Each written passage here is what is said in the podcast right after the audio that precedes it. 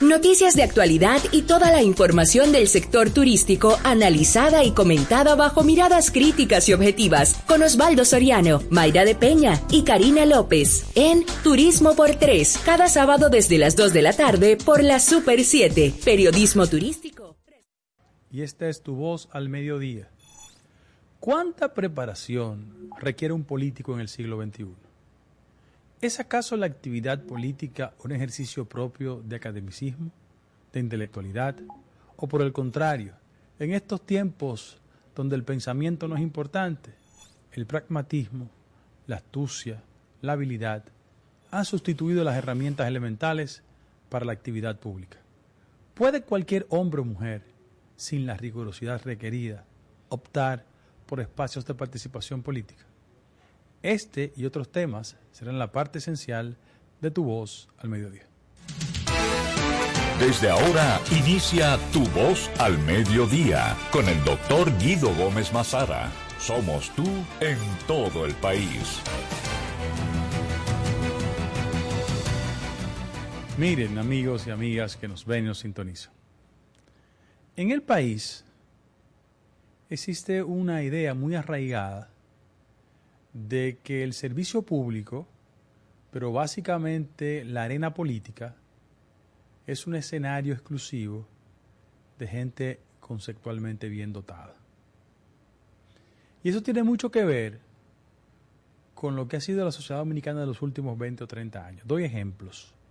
Durante la tiranía, como a Trujillo no se le reconocían destrezas académicas, todas las instancias relacionadas con la educación se dedicaron a ese desfile laudatorio, a decirle doctor y darle categorías. Por ejemplo, a él le dieron un doctorado, la Universidad de Santo Domingo en ese momento, hoy autónoma de Santo Domingo. Honoris causa, ¿no? Honoris causa.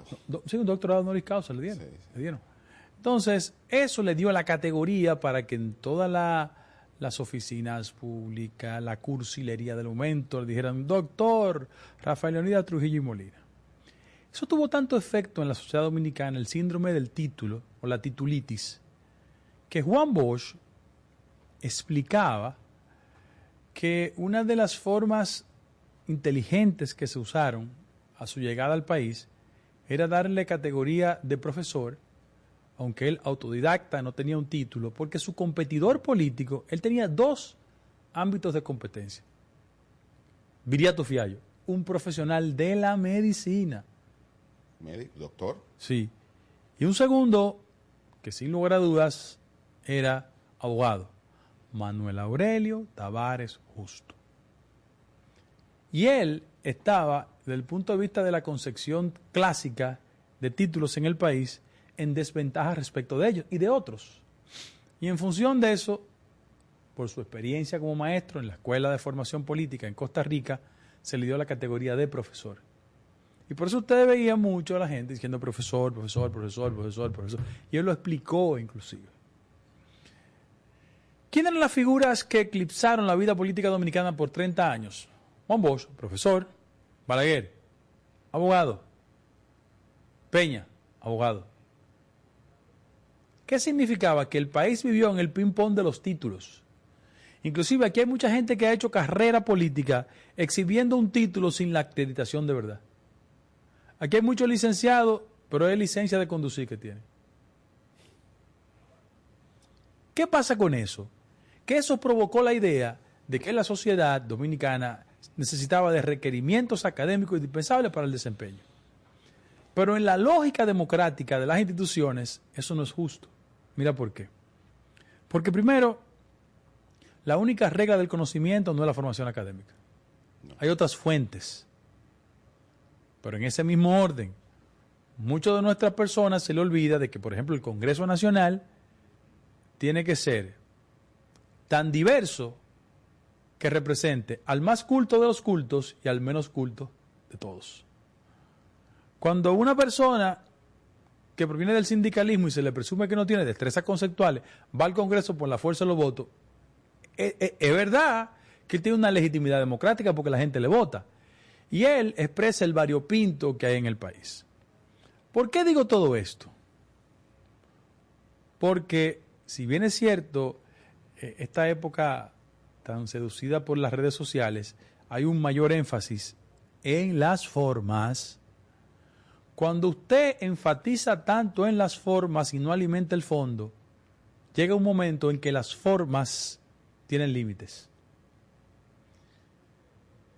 Y quiero dar ejemplos para que la gente sepa que yo no hablo desde el punto de vista discriminatorio. Por ejemplo, Rafael Corporán de los Santos, un hombre de un innegable arraigo popular. Viejo cuerpo, que Dios en gloria. Porque Corporán era el retrato de los sectores excluidos, que vieron en él el hombre solidario, consecuente, amigo. ¿Y qué hizo en su momento el Partido Reformista? En un acto de habilidad, entendió que su popularidad como radiodifusor, como dueño de programa, era transferible a la competencia electoral. Lo lograron. Alguna vez lo lograron, otra vez lo perdieron. Pongo ese punto. La gente sabía que Corporán era un hombre de chistes, de conexión, de frases eh, muy conectadas con el interés popular. Otro ejemplo, Jackie Núñez, autodidacta también, sin la rigurosidad académica clásica, pero tenía la formación, el entrenamiento, la capacidad y el don de la palabra. Maestro. Cuando se presentó a una contienda, la perdió. Hablo de ese escenario. Hablo de otro escenario. ¿Quién ha dicho que solo los cultos tienen derecho a competir electoralmente? Inclusive, con estas reglas de juego desordenadas, clientelares, si usted tiene formación, preparación, adentramiento y no es capaz de hacer el crossover para la otra realidad dominicana, le pasan por arriba. ¿A qué me conduce este alegato? Que los partidos y la sociedad deben de hacer un ejercicio profundo. No es cierto que solo los que tienen cultura general y más allá de la cultura general una formación especial tienen derecho. Pero tampoco eso da derecho a que no se tenga la rigurosidad mínima para desempeñar correctamente el cargo. Siempre recordado Freddy Veras, Morrobel. Aquí hay un proceso de morrobelización de la sociedad dominicana porque la gente entendió en algún momento que había que tener dinero y que el dinero compraba a los electores. Hay un político famosísimo, exitosísimo en su demarcación, que fue senador por cinco periodos consecutivos. Llegó a ser presidente del Senado y un día pidió la presidencia de la República. ¿Qué hacía? Tiraba salami, huevo, pollo, y la gente se dio cuenta de que, bueno, no tenía las herramientas. Es decir, ahí vuelvo. El dinero y la forma, cuando no son alimentadas por el fondo, viene el conflicto. Miren, a Gonzalo Castillo, que no es verdad que es un hombre tonto, como la gente cree. Y fíjense que yo le di hasta con el cubo del agua. Él no tenía las destrezas comunicacionales que son indispensables en tramos importantes de la vida política. Pero él se desarrolló en un ámbito de formación y logró el éxito. Todo esto viene a colación porque a Margarita Cedeño le cogieron una pifia. Porque redundó en los alegatos y debe tener todo el cuidado del mundo para que la trampa en que cayó Gonzalo, el estigma, la etiqueta, no pueda ser trasladada a ella. Se lo dice una persona que es de la oposición, que evidentemente va a hacer campaña. Que te corrijo, del gobierno. Ella es de la oposición. No, no, te lo dice una persona que ella es de la oposición. Ella es de la oposición. No, por eso te digo, porque te hago la memoria, porque tú, tú, tú dices, te hablo de una persona que es de la oposición. No, No, ella es de la oposición. ella es de la oposición. Yo soy del gobierno. Claro, ok. ¿Verdad? Y defiendo el cambio. Ahora, ¿cuál es el problema? Que yo, desde el gobierno, voy a hacer todo lo que tenga que hacer democráticamente para que la oposición sea derrotada. Obviamente. Frente a eso, que yo creo? Que cuando tú comienzas a marcar, a etiquetar, tienes que saber que debes hacer todo el esfuerzo para salirte de ahí. Hago el comentario a la inversa. Y ahora me pongo yo en el lugar de la oposición, siendo yo del gobierno. ¿Por qué la oposición hace un juego de etiqueta contra el gobierno y contra el partido? popis, pecueso largo, eh, eso lo decía Juan Bosch, pero lo quiero recordar junto con Popi. ¿Ustedes saben por qué? Porque Juan Bosch hacía hace más de 50 años ese paralelismo. Lo que hoy es Popi, antes era tutumpote y pecueso largo. Claro. ¿Verdad? Lo que ahora son Guaguabá, antes eran hijos de Machepa, para que la gente entienda el contexto histórico en que se dan estas etiquetas. Ahora, yo, repito, que soy del partido de gobierno, que defiendo el gobierno, si me coloco en la oposición, actúo en la dirección que está actuando la oposición. Es decir, Popi, gobierno de empresarios, riquito, blanquito. ¿Cuál es el desafío? Que hay que exhibir la destreza suficiente para salirse de esa trampa porque al final de la jornada, como ya el método clientelar colapsó, como ya la fuerza del dinero demostró que tiene un techo, políticamente hablando, la sociedad está devolviéndose a gente que tenga herramientas básicas, conocimiento básico, formación básica, porque los temas del país, y digo yo, los temas del mundo, requieren un conocimiento esencial. O sea, un político del siglo XXI tiene que saber qué está pasando en Ucrania y la importancia estratégica de Ucrania. Pero un político del siglo XXI tiene que saber qué está pasando en América Latina con los movimientos sociales. Pero un político del siglo XXI de República Dominicana tiene que saber cómo impacta el precio del barril en los mercados internacionales a la economía dominicana y cómo eso se traduce en un concepto que es un dolor de cabeza para todos los gobernantes y los gobernados, la inflación. Y como la parte inicial de nuestra introducción estaba íntimamente asociada a la idea de la preparación, yo quiero decir lo siguiente, sí, hay que tener ya más allá de la preparación mínima, porque los temas de nación requieren en cualquier instancia que usted sirva destrezas especiales. No es verdad que usted tiene que ir al Congreso y aunque usted represente cualquier sector social, tiene que tener dominio temático. Pero hay que tener cuidado con los fantasmas, Guido. Actualmente hay un discurso que a mí me preocupa. Que de repente se está entendiendo que la política no es necesaria o que los políticos no son necesarios. Como, ¿verdad? Eh, digamos, intermediarios sociales válidos.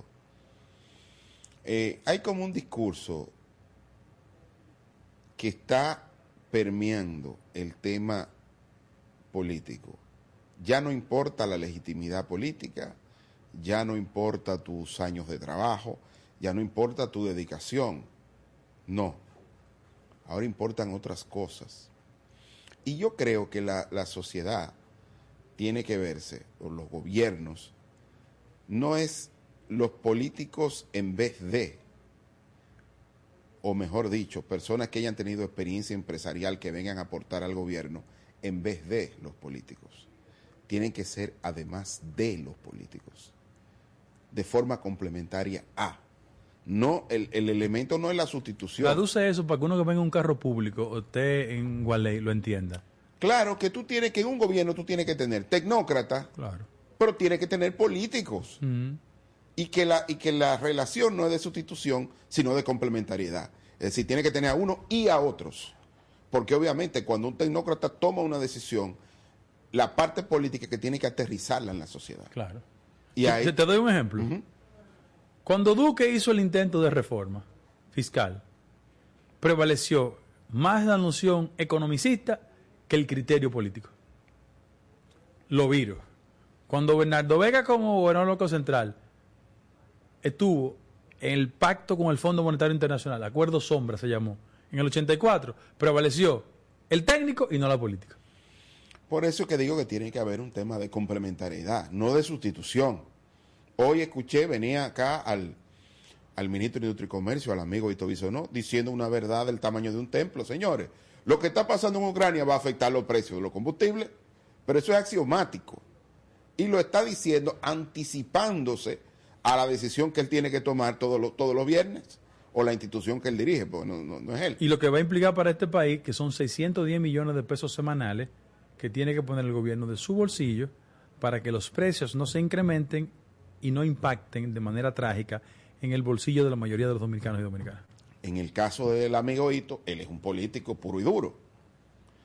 Sin embargo, hay otros, otras personas que están en el gobierno que obviamente ellos están con la presión de la, del, del ministerio o de la dirección que manejan y tienen que tomar decisiones. Ahora tiene que haber un filtro que comienza con la comunicación gubernamental y electoral y política para decir las cosas de la manera que más le conviene al proyecto político gobernante. No sé si me estoy dando a entender. Perfectamente. Porque no es de la forma como, como quede bien la persona. No, es como quede bien el proyecto político que está en el poder y que él representa de manera directa o indirecta. De eso se trata. Y aquí, eh, repito, el parte importante del problema de la, de la comunicación gubernamental y o política tiene que ver con que no se tiene clara la complementariedad, sino la sustitución. Es decir, ok, yo tengo, yo, yo soy un tecnócrata, pero yo voy a tomar una decisión. Yo tengo que llamar a la gente que me maneja la comunicación y algún asesor político yo tenga, ven acá, mira, esta es la realidad. ¿Cómo vamos a poner esta realidad en blanco y negro? ¿Cómo a traducir? Y en conocimiento de la sociedad. ¿Cómo lo vamos a hacer? No, mira, Fabricio, espérate, tú hay que decirlo de esta manera. Tú tienes razón técnicamente, pero políticamente tú hay que. Ok, perfecto, vamos a hacerlo así, ok. No. Y las preguntas que voy a contestar, no, mira, a este tema no te refieras, refiérate a este. Eso es la estrategia para gobernar. El ABC, pero que lo hacen desde, no sé, desde el desde Ucrania hasta el resto del mundo a propósito de Ucrania. Y eso es lo que no se entiende. Y, y también hay componentes, Fabricio, de carácter, eh, quiero decir, los semióticos, que sí son fundamentales. Claro. Yo quiero dar dos ejemplos. Dos ejemplos. Por ejemplo, primero, hablo de los cañeros. ¿Quién no reconoce que la acción del gobierno ultrapositiva respecto a nivelar las pensiones de los cañeros es un acto de reivindicación de gente que ha sido históricamente excluido? Claro. ¿Está de acuerdo eso, no? Sí. Si yo, si me hubiesen preguntado dónde hago las ruedas de prensa diciéndole a ellos que le he validado lo que le ha costado sangre, sudor y lágrimas por tantos años, yo voy a ver ingenio, Consuelo o Quiqueya. Y desde ahí como gobierno le informo al país eso. Totalmente, pero muchas cosas. Mira, Guido, el presidente que levantó las medidas eh, eh, tan molestosas del COVID, yo lo hubiera hecho con el gabinete de salud detrás. Claro. Y digo, y el gabinete de salud dirá la forma como va, Claro. vamos a gestionar estas decisiones. Y, a lo- y automáticamente sube un documento donde el gabinete de salud diga, de acuerdo a lo que dijo el presidente de la República, estas son las medidas que vamos a tener. Y ya, y, y usted ve que detrás, porque el presidente economista, colega, ¿verdad? No tiene, no tiene por qué saber temas de salud, pero que él es el líder, él es el primer mandatario. Dio una decisión y mira, y hasta ahora la decisión que él tomó la están acompañando la estadística de Te salud. doy otro ejemplo. Sí, y ahí Te doy está. otro ejemplo. Es verdad que en el patio, en el barrio, en el callejón, en el centro urbano, en la periferia, la gente no puede descodificar el impacto que puede tener la crisis de Ucrania en los precios, ¿verdad? Pero sí el gobierno podría explicar el sacrificio fiscal que está haciendo Claro que sí. para que los dominicanos y dominicanas no le impacten negativamente el incremento. Si tú le dices número, lo siguiente, nosotros estamos gastando 610 millones de pesos semanales, que eso implica 2.400 millones de pesos mensuales, y en seis meses eso significa tanto. Lo estamos haciendo para que el combustible no se aumente y a ti no te aumente tal producto, Claro. aquel producto, el otro producto. Sí. Eso hay que El pan, en vez de explicarlo. subirte a 5, si no subsidiamos, te va a subir a 10. Claro. El cosa, si no subsidiamos, en vez de subirte 3, te va a subir 8. Claro. Pero es, y, y eso yo lo entiendo, Guido, y, y quizá es la gran demanda, porque en el fondo, como, como que dice la gente popularmente, que los huevos hay que cacarearlos. Sí. Hay que cacarear los huevos y mejorar. Y debo decir que Homero Figueroa es una estrella, ¿eh? Totalmente Una de acuerdo. estrella que conoce de comunicación, tiene experiencia, pero es una sugerencia de buena fe. Yo soy muy amigo de Homero hace muchos años.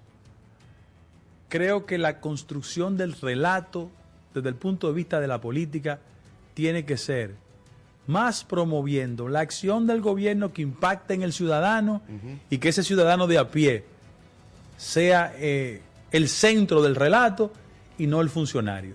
Exactamente. Y no el funcionario. Vamos a una pausa, Fabricio. Volvemos sobre la materia. Vamos a una pausa y volvemos con esta que es tu voz al medio. Volvemos después de la pausa. Tu voz al mediodía. Somos tú.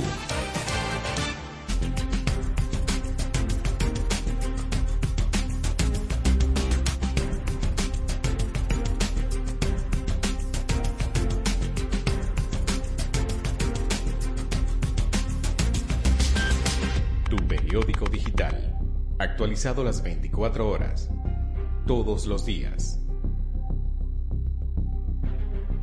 Las informaciones más relevantes en los Estados Unidos y el mundo. Estados Unidos. Por la frontera de Canadá. En el documento del secretario. En El Mundo al Día. Informaciones. Hasta mil migrantes. Entrevistas. De alguna manera dar una apertura. Reportajes. Se ha hecho en la historia del país. En vivo desde Washington para todo el planeta. El Mundo al Día. De lunes a viernes a las 2 de la tarde.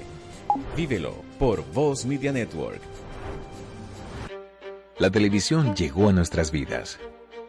Inició sin color, pocos sonidos, pero llena de emociones. La calidad de la imagen evolucionó junto a nosotros. Rompió todos los esquemas de lo que parecía posible. El mundo continúa evolucionando. La televisión también. Brindándote las mismas emociones de siempre, ahora en la palma de tu mano. Win TVO, televisión en línea gratis, donde quiera que estés. Sí, sabemos lo difícil que es manejar un centro educativo y administrarlo con las herramientas inadecuadas puede traerte cientos de inconvenientes. Lidiar con admisiones, finanzas, calificaciones, registros y avisos suena como una tarea complicada. Sin embargo, todo esto y más puedes resolverlo de forma sencilla y rápida gracias a SAS. Con SAS, todas tus operaciones educativas y administrativas se vuelven más rápidas, eficientes y seguras. Conecta a tus docentes, personal administrativo, padres y estudiantes en una sola plataforma y gestiona todos sus procesos de forma ágil y automatizada. Cualquier persona puede manejar la plataforma gracias a su diseño amigable e intuitivo. Y si necesitas ayuda, cuentas con un equipo de soporte especializado en tecnología y educación. Que la dinámica del Ministerio de Educación no sea una preocupación para ti. SAS está diseñado para escalar y evolucionar junto al sistema educativo nacional. Un sistema de gestión académica para una nueva generación. Al fin de cuentas, de eso se trata. De dedicarse a enseñar. El resto, déjaselo a SAS. ¿Listos para empezar? Continuamos en Tu Voz al Mediodía. Somos tú. Queremos decir que tanto Fabricio como yo somos instintivos en esta materia. Claro. Que hemos acumulado una humilde experiencia para, eh, de una forma u otra, colocar sobre la mesa estos elementos. Miren por qué. Eh, desafortunadamente, la democracia del siglo XXI es una democracia mediática.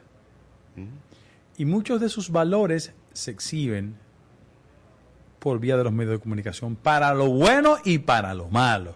O sea, qué sé yo, todo lo que pasó, la primavera árabe, por ejemplo, para que ustedes tengan una idea. Sí, sí, sí. Eso fue la fuerza de las redes. Claro, empujada por una voluntad de cambio en esas sociedades autoritarias, eh, con una visión, qué sé yo, del siglo XIV de lo que era el Estado. Bien, no hay problema. Pero las redes cogieron a un gobernador de Puerto Rico por hacer un simple comentario. Tuvo que Ricky Rosselló tuvo que irse. Sí. Estoy poniendo los dos puntos, ¿eh? Extremos.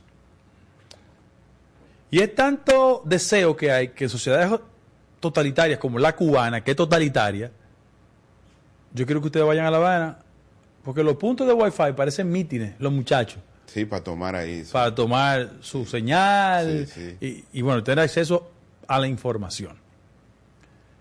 ¿Qué está pasando? Que, si bien es cierto, la pasada gestión asumió la política de comunicación como un acto de compra vulgar, de la opinión pública. No estamos diciendo eso. Y todo el mundo sabe que el arquitecto de esas estrategias tiene prisión domiciliaria. Porque cogió un FAO, como decimos lo que jugamos baloncesto, eh, y su reputación vale una guayaba podrida. En términos de resultados, oigan lo que le quiero decir.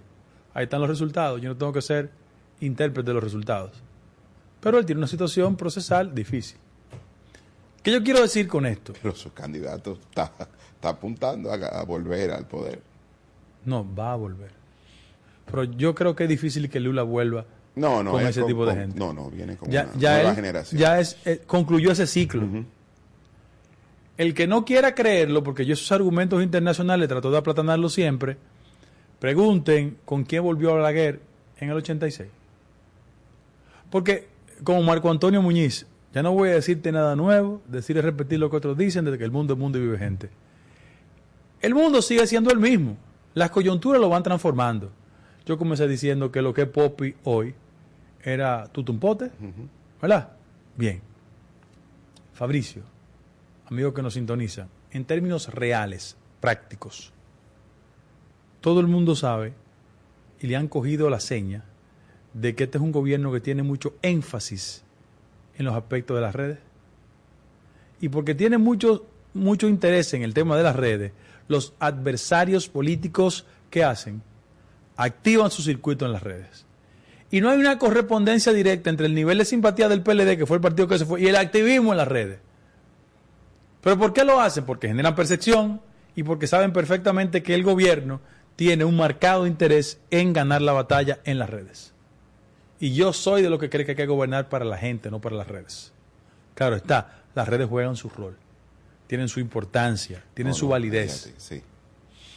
Y hay que ver, mira, Guido, eso es tan potente lo que tú dices que Putin, a propósito del tema de Ucrania, ha manejado, a mí, a mí no me gusta Putin para nada, ¿no? Un tipo súper conservador, es un tipo, todo es un tirano, ¿no? Es un nuevo zar en Rusia. Pero hasta eso, en, la, en las redes, en los medios de comunicación, ellos lo han manejado de una manera científica. Pues ellos construyen una verdad oficial. Ellos tienen el RT que se llama Russian Television, Television. Y tienen también en las redes muchas personas que cuando usted ve la correlación, sí es cierto que hay una correlación a favor de Occidente, pero la correlación no es 70-30, va como 60-40. Ellos la han ido o sea, que ellos saben que la que desde cuando McLuhan, la aldea global, decía que la información es un producto como el pan y como la leche, que la gente lo va a consumir y en función de eso hay que hacerlo. Y esos rusos tan es increíble, tienen hasta una joven eh, que habla español perfectamente, que tiene un, un, unos sketches que son muy famosos y que se difunden mucho, sobre todo en los países de habla hispana. Y tienen para cada lengua, para cada cultura, una persona informando de todo lo que hacen. O sea, la batalla mediática y en las redes es una batalla dura desde el punto de vista político. Pero, sí. pero un segundo. Uh -huh. Pero cuando el ciudadano sabe que lo que le transmiten como mensaje en las redes se conecta con la realidad, cuando hay certeza entre una cosa y la otra. Ah, claro, claro. Pero cuando yo te digo, a través de las redes, por mayor inversión que haga, que el malecón, el obelisco hembra, lo movieron para Jaina, y tú pasas por ahí todos los días y ves el obelisco hembra ahí. Ah, claro. claro. Tú dices, no, aquí está pasando algo. Alguien me está mintiendo. Sí. Esa es la diferencia, ¿eh? No, lo digo porque en, en, medio de la batalla decían, mira, están invadiendo Ucrania, y ellos entraban a Ucrania y ponían, mira, aquí no, aquí la gente vive normal, entonces tú decías, espérate, no lo están invadiendo. Y había una, el, la batalla de la información, desinformación, donde la verdad era la primera víctima, ¿no? Como en toda guerra, ahora son una guerra mediática muy, muy potente. Sin embargo, Guido, vuelvo y digo, yo creo que aquí hay, hay políticas públicas que se están haciendo muy bien. Otras, bueno, que, que va, pueden mejorar. Pero yo creo que hay que comenzar a cuidar la política. Comenzar a cuidarla. Cuando uno ve la región, eh, los resultados de no cuidar a la política, de no cuidar a la democracia, puede dar sorpresas. Algunas agradables, otras no tan agradables. Sí, pero en el caso específico de la República Dominicana, yo quiero decir lo siguiente. La fragmentación del mensaje mediático se revierte contra el interés oficial. La agenda es que todo el mundo empuje el carro de el primer mandatario de la nación. Ah, claro. Pues, ¿Cuál es el problema? Es que las políticas de comunicación, cuando son fragmentadas, y eso no es culpa de el vocero del gobierno, es que el hecho cierto y lamentable es que muchos funcionarios, muchos ministros manejan una cartera comunicacional y sienten que ellos son efectivos en las redes cuando, por la fuerza de los recursos que invierten, perciben que su gestión es buena porque es percibida de igual manera en las redes. Y no es así. Yo pongo el mejor ejemplo en este país. Miriam Germán Brito es la funcionaria más popular y no tiene una estructura de redes. No. Medida. No, no. Es así. Medida. Entonces, el problema es el siguiente. Si usted es un ministro X, haga la labor que priorice el interés general, donde al final de la jornada, ¿qué pasa? El presidente de la República siga bien posicionado. ¿Tú has visto en Estados Unidos a, al ministro de Obra Pública de allá o a cualquier funcionario haciendo promociones individuales? No, imposible. Hacen promoción para el interés de la gestión. Y no es el caso de Deligne, que es uno de los que más trabaja. Bueno, Guido, pero también hay un tema como de carácter político, yo, eh, que uno lo percibe. Uno siente que lo dejaron solos a todos. Hay una campaña. Farid de tendencia todos los días. Paliza en la madre todos los días le están dando. Ya ellos, el pobre, salió a decir, bueno, una cosa de aquí desde el gobierno, una cosa se ve mejor que una declaración muy inteligente para salirse del, del, de la, del cómo lo tenían acorralado. Pero uno lo siente como que ellos están solos. No hay una defensa institucional del gobierno y de los funcionarios. Sí. Porque el criterio comunicacional desde el gobierno enfatiza más en las agendas individuales y no en el interés colectivo. No, es que una cosa trae la otra. Cuando digo eso. Es que el espíritu de cuerpo tiene que prevalecer. Es que cuando me ataquen a uno, me atacan a todos. Claro, y pero... hay muchos funcionarios que caen en la siguiente trampa. Poco me importa que A, que es contrario, ataque a B, C, D, E, F, G. Mientras no me ataque a mí, no hay problema. Y te financio tu programa. ¿Entendiste? Lo que hay que asumir la tarea es de que el que ataca a uno, ataca a todos. Y el espíritu de cuerpo es la acción inteligente. Lo que, lo que sí hay que entender ahora mismo es que hay, eso ya está teniendo un impacto en el posicionamiento electoral. Lo que lleva a una necesidad de relanzar la administración. De relanzarla. Yo no sé si van a hacer rock, es un tema del presidente de la República. Pero de que necesita un segundo aire. Yo creo claro. que eso, eso, eso, eso es casi axiomático. Necesitan nuevo aire y una nueva estrategia para defender a sus alfiles políticos. O sea, la, lo que quiero decir es que el partido no sale a defender a, a los dirigentes guion funcionarios. Están solos. ¿Sí? ¿Por qué le dan a Faride? Porque Faride es la que generó el cambio histórico de 20 años que esa organización perdía la, la capital. Bueno, por eso hay que darle ya un objetivo de guerra. ¿Por qué El problema es que hay mucha gente que se frota las manos cuando le dan a Faride porque sienten que si le dan a Faride, por ejemplo, ellos crecen. Y no es así. Lo, lo están es que le están dando a todos. Le están dando a todos, le están dando a Paliza y le están dando a Yayo, que está haciendo muy buen trabajo, pero a él también le comienzan a sacar los tweets. Y a todos le van a, Lo que pasa es que lo están separando, pero al final, ¿cuál es el objetivo común? Eh, eh, es el presidente Abinader.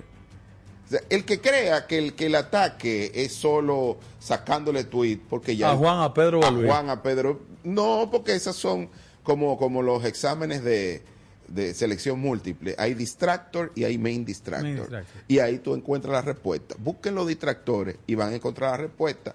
La respuesta es entrarle al presidente de la República que, sin decirlo, ya todo el mundo sabe que se está cuadrando mirando la pared del 24. Y eso es lo que está generando toda esta eh, estrategia de ataque, de movimiento, que, que, es entendible en la democracia. Ok, vamos a una pausa. Venimos con un tu voz al mediodía.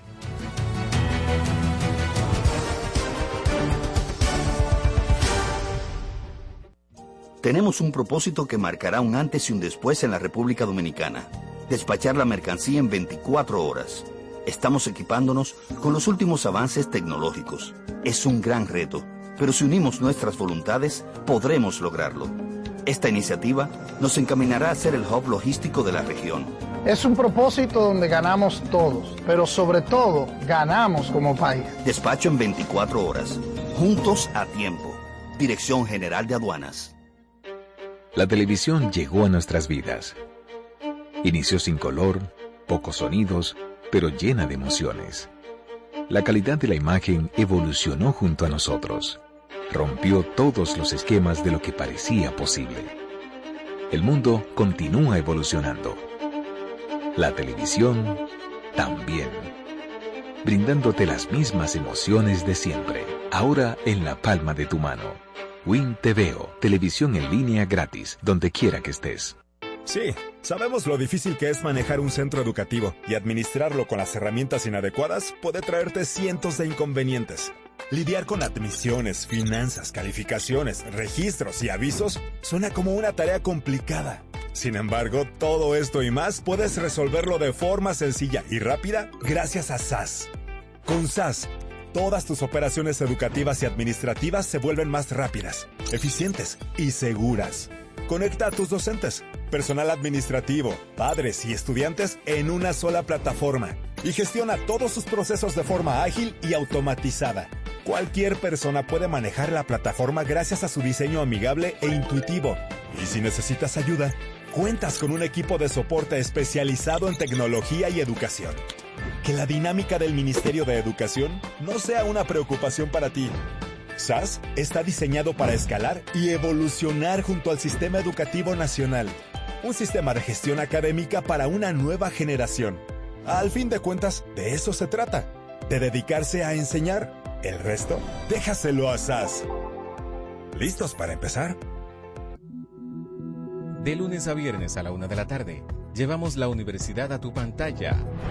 Desde el campus. Conoce los debates. De la Universidad Las conferencias. El proyecto fue.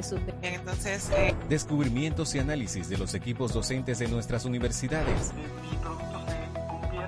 Y especialistas invitados. Contamos con 1.585 áreas degradadas por residuos sólidos.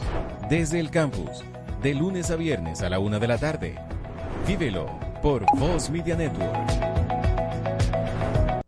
Tenemos un propósito que marcará un antes y un después en la República Dominicana. Despachar la mercancía en 24 horas. Estamos equipándonos con los últimos avances tecnológicos. Es un gran reto, pero si unimos nuestras voluntades, podremos lograrlo. Esta iniciativa nos encaminará a ser el hub logístico de la región. Es un propósito donde ganamos todos, pero sobre todo ganamos como país. Despacho en 24 horas, juntos a tiempo. Dirección General de Aduanas. Continuamos en Tu Voz al Mediodía. Somos tú. Miren, eh, aunque el público nuestro es representativo de la diversidad que es la sociedad dominicana, tanto Fabricio, Abniel como yo, a veces enfatizamos mucho los aspectos históricos. Uh -huh. Y podríamos resultar hasta cansón. Pero para que ustedes vean cómo la coyuntura cambia de comportamiento y actitudes sin importar quién es el hacedor de la política pública como tal. Joaquín Balaguer, que es un político combatido y poco estudiado por sus adversarios, porque los adversarios hay que estudiarlo. Balaguer en el año 1966 lanzó una frase, la revolución sin sangre, esa fue su frase. Uy. Frente a un Juan Bosch que dijo que había que ir a las elecciones con palo y piedra, pero sobre todas las cosas, un país que venía de una revolución. Una guerra. Bueno. De una guerra, de una guerra. Bueno, la guerra del 65. Uh -huh. Bien. Pero todo se constituyó en un proceso revolucionario, transformador. Ah. La retórica iba en esa dirección. Y la palabrería que más se usaba era esa. Y Balaguer le robó el término y lo puso en el litoral conservador. La revolución sin sangre. Uy. Bien. Que, Inteligentísimo. Que, que, sin sangre solo tenía el nombre. Porque era eh, la no, revolución con, con, No, no. La con más mucha, sangrienta de Con todas. mucha sangre. Pero miren, el concepto él se lo robó. Uh -huh. 20 años después, 1986, Ramoncito Báez, perdón, Ramoncito Díaz, de Trío Trío, uh -huh. un publicista, generó la idea de la vuelta a Balaguer, haciendo énfasis en un personaje de imagen totalmente rural que daba el testimonio de todo lo que hacía Balaguer. ¿Qué hizo Balaguer? Él salió de la condición de actor fundamental de un proceso donde sabía que tenía un cerco y una impugnación ética sobre la base de la sangre, la violación de derechos, los abusos, los guardias. Él siendo el candidato, se salió de ese circuito. ¿Y a quién puso? A don Chencho. A testimoniar el qué? Las realizaciones de Balaguer. Esto lo hizo Balaguer. Esto lo hizo. Esto lo hizo Balaguer. Primer ejemplo. Para mis amigos del gobierno, que yo lo voy a defender. Para tus compañeros. No, no. Mi amigo primero. Hay muchos que son amiguísimos míos. No, no, pero digo Antes de amigos y compañeros. compañeros De partido. a propósito de Peña, compromisarios. Compromisarios. sí. Exacto. Bien. Entonces, no, porque también hay mucha gente que no es del partido, pero son mis amigos. No, no, está bien, por eso Bien. digo. Entonces, uno, Jorge Blanco. Porque las campañas electorales hay que estudiarlas. ¿Qué hizo el doctor Jorge Blanco? Cuando el modelo partidario comenzaba a agotarse por la confrontación, él generó un crecimiento de afuera hacia adentro, la avanzada electoral. ¿Y qué él hacía? Él, siendo el candidato, ponía a ciudadanos y ciudadanas en la lógica de contribuir con el crecimiento. José Joaquín Puello, la gente se olvida de eso. Rafael Solano. Pónganse en el año 86 y el peso específico de esas personalidades. Muy potente. Bien. Leonel Fernández. No, no, bueno, antes de llegar a Leonel. José Francisco Peña Gómez. Un político que, como todo líder, dividía el país en dos. Su campaña, una convocatoria a la esperanza. Vamos a abrir las ventanas. Primero la gente. Primero la gente. ¿Qué él hacía? Él salía, pero él era el que antes del cumplimiento primero la gente, pero él era primero la gente. Claro. Leonel Fernández, 96. 96. ¿Qué era Leonel? Leonel era la persona que dos viejos colosos de la política le eligieron para impedir a Peña. ¿Qué representaba eh, Leonel? Lo nuevo, el futuro.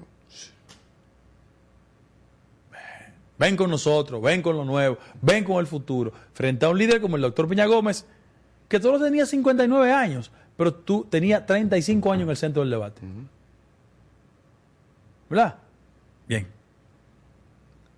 Hipólito. ¿Tú te acuerdas de la frase de Hipólito? ¿De cuál de todas? A propósito, cumpleaños hoy el Ah, sí. presidente Hipólito Mejía. Muchas felicidades para él y para toda su familia que debe estar celebrando. Lo vi, está en la línea. Creo que cumple 81, 82, no sé. Si le estoy poniendo de más, me perdona, pero sé que anda por ahí y le deseamos salud y prosperidad, ¿verdad? Ok.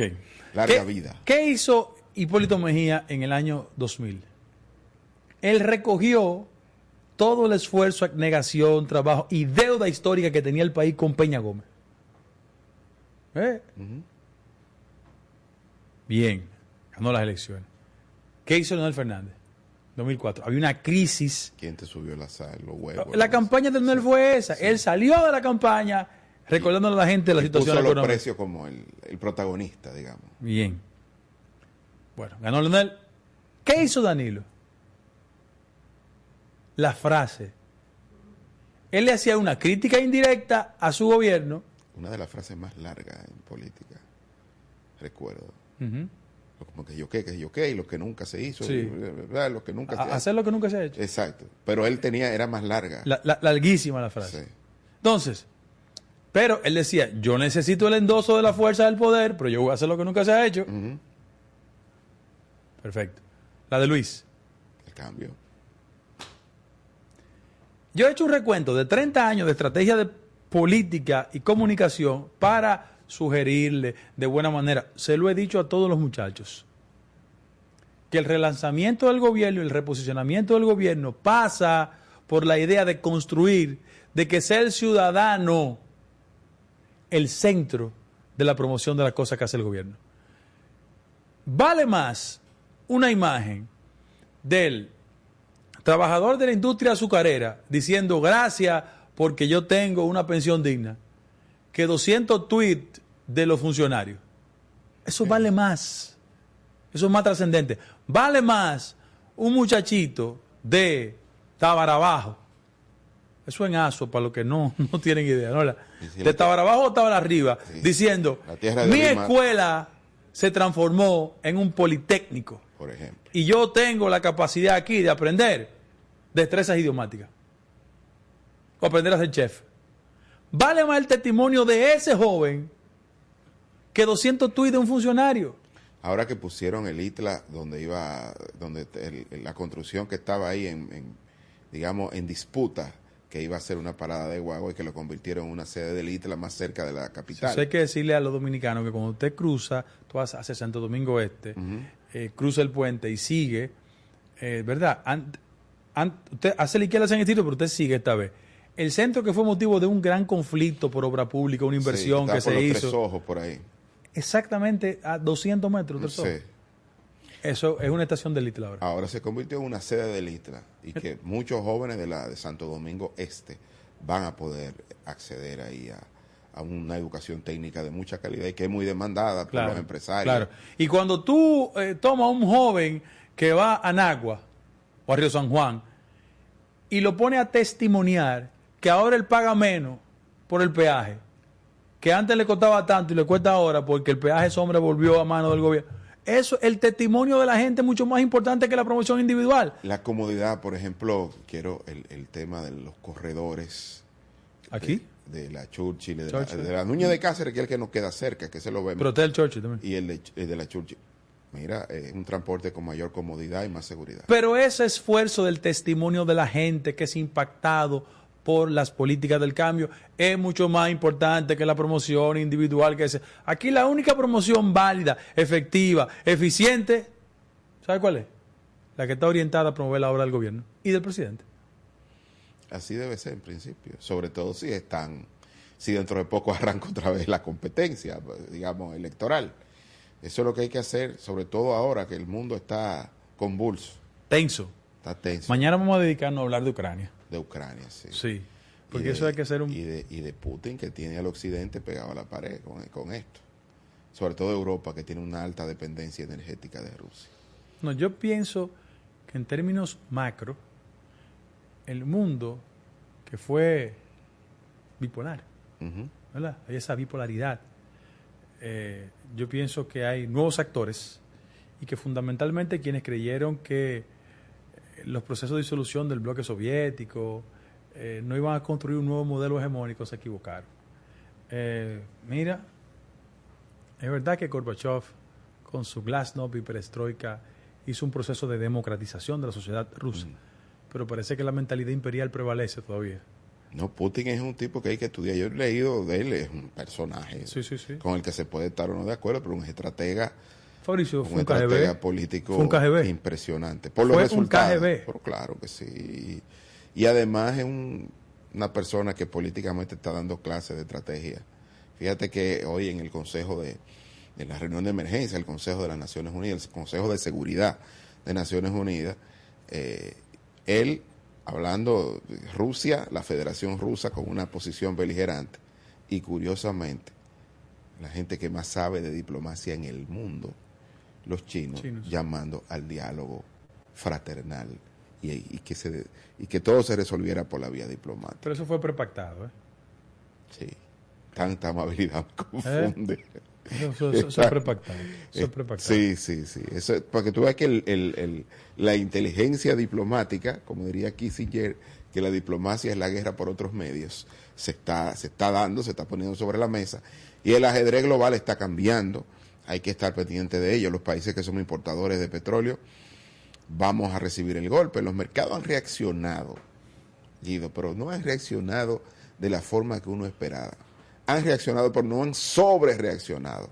Todavía el petróleo, si bien es cierto que ha subido 96 Seis. el Brent y por debajo del 95 el Texas eh, Intermediate Suite, el que compramos nosotros, pues las cosas están ahí como a la expectativa, porque fíjate que ha habido mucho movimiento, mucha escaramuza, pero de guerra nada todavía. Claro.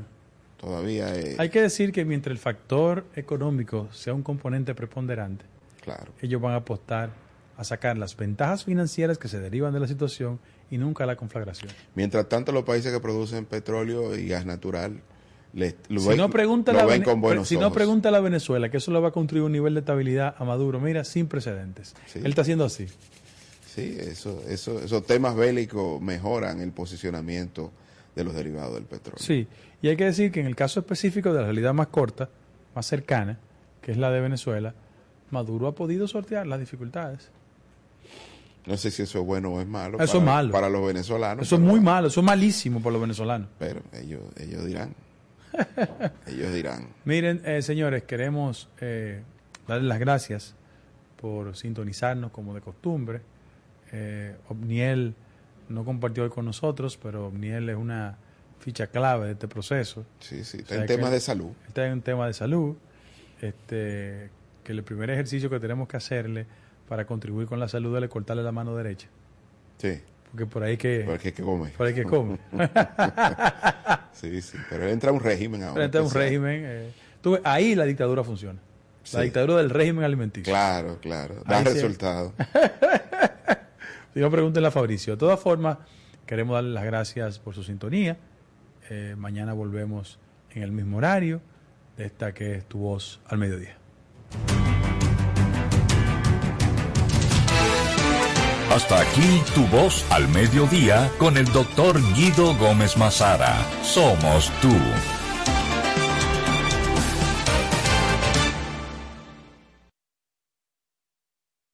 Super 7 FM, HISC, Santo Domingo, República Dominicana. Super 7.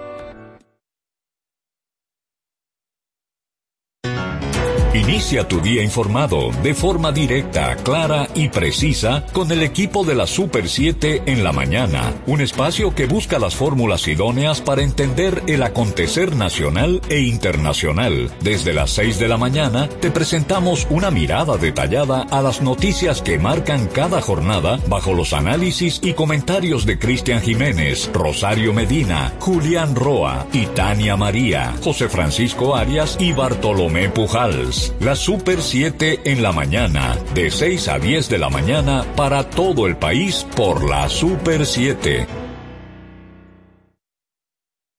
Información al instante en Super 7, 107.7 FM. Según la FAO, la pandemia fue una bomba atómica en materia de hambre. Y ahora las noticias del portal super7fm.com.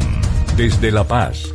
Los efectos de la pandemia de la COVID-19 en América Latina y el Caribe fueron tan devastadores como los de una bomba atómica, pues borraron todo lo logrado en las dos últimas décadas en la lucha contra el hambre, con el encarecimiento de los insumos agrícolas y el cambio climático al acecho. Alertó la FAO que instó a los gobiernos a coordinar para salir juntos de esta crisis. En una entrevista, el representante regional de la Organización de las Naciones Unidas para la Alimentación y la Agricultura, FAO, Julio Verdegué, sostuvo que la pandemia fue una verdadera bomba atómica en materia de hambre e inseguridad alimentaria. Fue devastadora, remarcó. Para ampliar los detalles de este boletín de noticias, visite nuestro portal super7fm.com.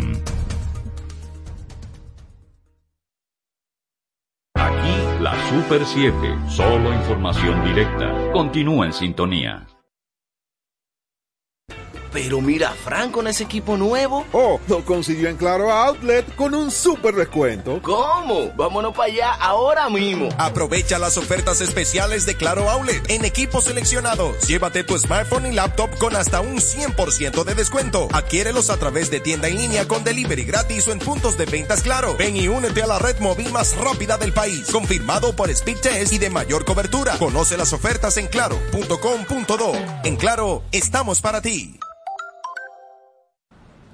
Comando, entonces usted me está diciendo que ahora yo puedo pagar la multa que me está poniendo, hacerle el depósito a mi doña y de paso mi tarjeta de crédito desde ese cajero de depósito Banreservas. Oh, pero bien. Así es, hemos optimizado nuestra red de cajeros de depósito para que puedas resolver tus pagos de servicios de la Procuraduría, pagos de tarjetas de crédito, multas y realizar depósitos en efectivo a clientes Banreservas, sea cual sea tu banco. Cajeros automáticos Banreservas. Tu banco fuera del banco. Ban Reservas, el banco de todos los dominicanos. Nuestra programación a solo un clic. Descarga los podcasts de tus programas favoritos en domiplay.net. La Super 7, 107.7 FM, una empresa que apoya la educación y la cultura, presenta Cuentacuentos Califé y su formidable historia. El héroe de la bandera. Cuenta Califé que hace muchos años nació un niño muy inteligente y estudioso, llamado Francisco. Vivió con su tía María Trinidad, a quien todos decían Trina. La tía Trina le enseñó a leer y a escribir. También le enseñó que los hombres y las mujeres deben tratarse con cariño, con respeto y que todos tenemos los mismos derechos y los mismos deberes. Ella le decía, Algún día comprenderemos que la apariencia no nos hace ni mejores ni peores personas, que lo realmente importante son los sentimientos que tenemos en el corazón y los pensamientos e ideas que tenemos en la cabeza. También entenderemos que lo que nos hace ser buenos dominicanos no es el color de la piel ni el tipo de pelo, sino el amor y el respeto que tengamos hacia nuestra tierra y nuestra gente, hacia nuestra cultura y nuestra historia. Cuenta el calife que Francisco creció sus letras se volvieron muy lindas. Leyó y leyó todo lo que podía. Se convirtió en un prestigioso abogado y siempre tuvo muy en cuenta las lecciones de su tía Trina. Un día la tía Trina le dijo que un jovencito como él, de nombre Juan Pablo, había creado un grupo llamado La Trinitaria para organizar la independencia y que se identificaban con la flor de la filoria. Cuenta el calife que ambos decidieron formar parte de ese grupo de patriotas. Se inscribieron con sus nombres completos, María Trinidad Sánchez y Francisco del Rosario Sánchez. Se convirtieron en líderes del movimiento y estuvieron dispuestos a defender la libertad de su pueblo, incluso con sus vidas. El 27 de febrero de 1844, Francisco hizo realidad su sueño el pueblo acudió al llamado de los trinitarios y se reunieron en la puerta de la misericordia. Cuenta el calife que la tía Trina y Concepción Bona llegaron junto a otras mujeres como Juana Saltitopa, Rosa Duarte, Baltasara de los Reyes, todas cargaban armas y municiones que escondían bajo sus faldas. La tía Trina también llevaba consigo la nueva bandera nacional. Sabía que tenía que ponerla en buenas manos alguien con inteligencia y madurez para izarla por primera vez. Por supuesto, se la entregó a su sobrino Francisco. Él declaró la independencia en nombre del líder supremo, Juan Pablo Duarte, gritando a viva voz ¡Que viva la República Dominicana! Cuenta el calife que aunque no se le puede ver, su voz resuena cuando al mirar la bandera alguien se siente orgulloso de ser dominicano. Acuérdate de Francisco del Rosario Sánchez y de que Cuentacuentos Calife te contó esta formidable historia en la Super 7 107.7 FM. Como lo cuenta el Calife. Suscríbete a nuestro canal de YouTube, arroba Super 7 FM. Repasamos la actualidad del acontecer nacional e internacional en el interactivo de la Super 7. Ágil, veraz, oportuno y equilibrado. De lunes a viernes de 2 a 4 de la tarde escucharás la información que llama al criterio con diversidades y estilos más atrevidos, bajo la conducción de José Gregorio Cabrera, Jochi Rosario, Emelín Valdera y Ricardo Fortuna, por la Super 7. Día a día, comprometidos con la ciudadanía, apostamos a una democracia justa y equilibrada, participando activamente junto a nuestros oyentes en la construcción de un periodismo ciudadano, colaborando activamente en ser voces de cambio para una mejor nación. Super 7, información directa al servicio del país.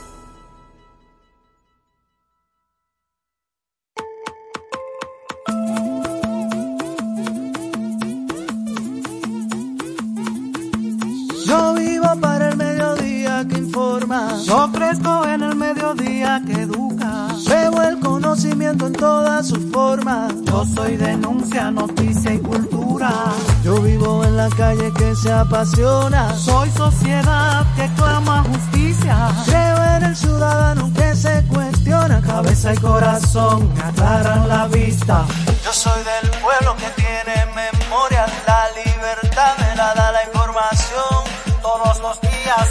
una historia. Por eso al mediodía yo escucho la cuestión. Oh, lo, lo, lo.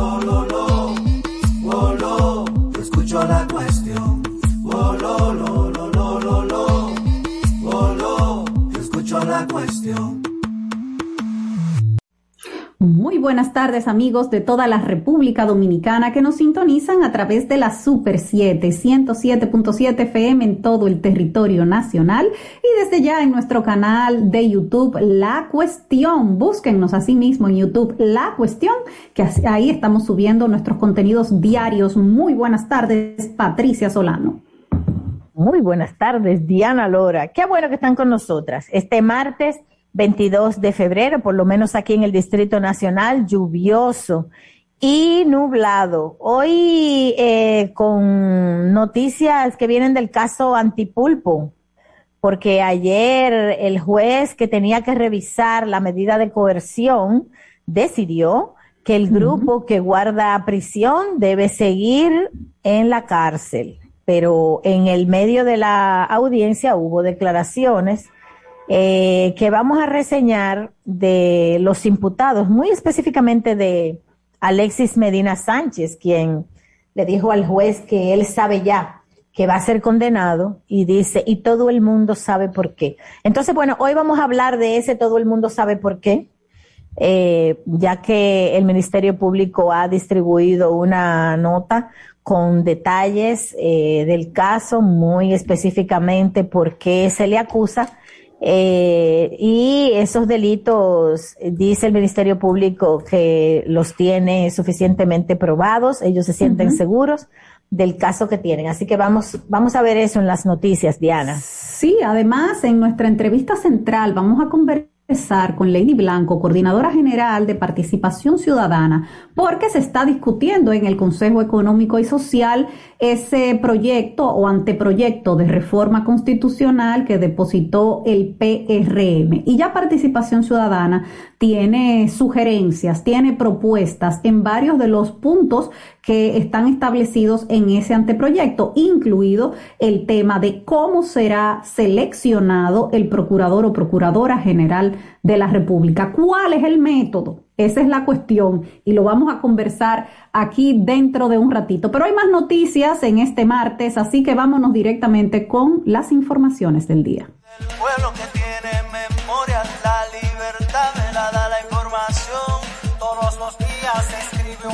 historia, por eso al mediodía yo escucho la cuestión. Oh, lo, lo, lo, lo, lo, lo. Oh, lo, yo escucho la cuestión. Oh, lo, lo, lo, lo, lo, lo. Oh, lo, yo escucho la cuestión. Bueno, en el día de ayer le fue ratificada la medida de coerción de prisión preventiva Alexis Medina Sánchez y otros tres imputados de la operación antipulpo, a pesar de que eh, hicieron declaraciones, hablaron ante el tribunal para justificar eh, por qué tenían que salir de prisión. Alexis Medina dijo incluso que ha estado pasando hambre, que ha bajado de peso. Vamos a escuchar ese pedacito en el que Alexis Medina le justifica al tribunal por qué él no debería seguir el proceso en prisión. Sido humillados maltratados, en donde hemos sido apresados. Quiero que usted sepa que la carta que decía el señor José Santana no es para personas normales como llevaron nosotros. Ahí llevan a los delincuentes de alta peligrosidad. Estamos en un total estado de indefensión alimenticia. Vuelvo y traigo a don Fernando a colación. Don Fernando le han dado varios desmayo. Yo me desmayé dos veces también por hambre. Yo me desmayé dos veces en año por hambre. Ahí están los récords. Llegué a tener la presión de 60 por falta de alimentación. De 636 o 630. Y no es que seamos de élite. Yo vengo un campo de San Juan de la Maguana. Yo me compro lo que sea, pero hay cosas que son incomibles. Pero los desmayos y el hambre no fueron suficientes para el juez David Timoteo Peguero, quien eh, está a cargo del séptimo juzgado de instrucción del Distrito Nacional, porque eh, confirmó la prisión preventiva de Juan Alexis Medina Sánchez y los otros tres acusados que estaban eh, pidiendo revisión. Los otros tres Eh, son Fernando Rosa, que, que dirigió el FOMPER, Huacal Bernabel Méndez Pineda y José Dolores Santana Carmona. A ellos acusados que estaban eh, pidiendo revisión. Los otros tres Eh, son Fernando Rosa, que, que dirigió el FOMPER, Huacal Bernabel Méndez Pineda y José Dolores. Los otros tres Eh, son Fernando Rosa, que, que dirigió el FOMPER, Huacal Bernabel Méndez Pineda y José Dolores, que, que dirigió el FOMPER, Huacal Bernabel Méndez Pineda y José Méndez Pineda y José Dolores San Carmona.